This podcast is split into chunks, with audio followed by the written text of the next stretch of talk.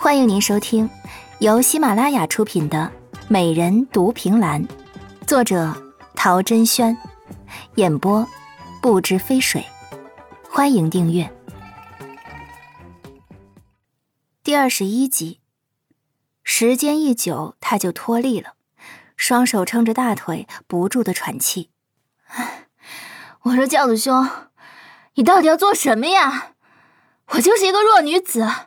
禁不住你这般折腾。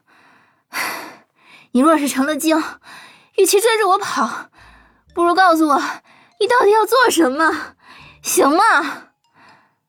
轿子似乎是听懂了他的话，沉默了一会儿，轿帘就自动被掀开了。顾嫣嫣好奇的探出脑袋，想看看轿子里到底有什么东西在。是空的。他原本还以为轿子里会有人在，高手控制着轿子，所以才会跟着他到处跑。但他现在站在轿子正对面，轿帘被掀开，可以看到里面空荡荡的，什么都没有。难道真成精了？他总觉得不太对劲儿，垂眸犹豫了半晌，还是迈开步伐走向轿子，在轿子周围转了一个大圈儿，没有人。也没有机关，难道我真遇到了妖精？顾嫣嫣绕着轿子走了一大圈，发现轿子周围并没有任何机关作为媒介，所以某人的眼睛似乎是发现了新秘密，瞬间从害怕变成了无限的欢喜。哼，哎，轿子兄啊，轿子兄，你看，从刚才起就是你自己要跟着我的，我没有半分的强迫过你。所以，既然你跟着我，那就跟我回家吧。你放心，我一定会好吃好喝的伺候你的。他对着空空如也的轿子流着口水，心里却盘算着怎么回去和白君安吹牛。这么一顶轿子，他若是编排一个美丽的传说，肯定会大卖一笔，到时候钱财就会哗啦啦的如流水来袭。想到这里。他就开怀大笑，丝毫没有发现从轿子的对面有一根银针，尾端缀着白线，精准的缠绕上他的右手。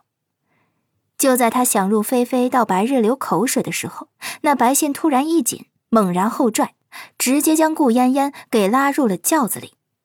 砰砰砰几声响，伴随着轿帘的落下，轿子里竟然一并落下了四道铁柱。直接将不大的轿子内部围困成了一个囚笼，速度快的顾丫丫一时半会儿都没有反应过来，直到外头传来有人说笑的声音，她才如梦初醒的眨眨眼睛。你说这人是个傻子吧？竟然会以为轿子成精了，真是太好笑了，十足的大笨蛋啊！这样的人怎么可能是相府千金呢？这心智也太低了吧！这人声音聒噪，叽叽喳喳的说笑个不停，听得顾嫣嫣肚子里是一股火直冒。你丫的才心智低，老娘分明就是没见过世面，好不好？他如此的一怼，让外头的人笑声一滞。他眨眨眼睛，望向身边一言不发的男人，不确定的问：“这人是傻子吗？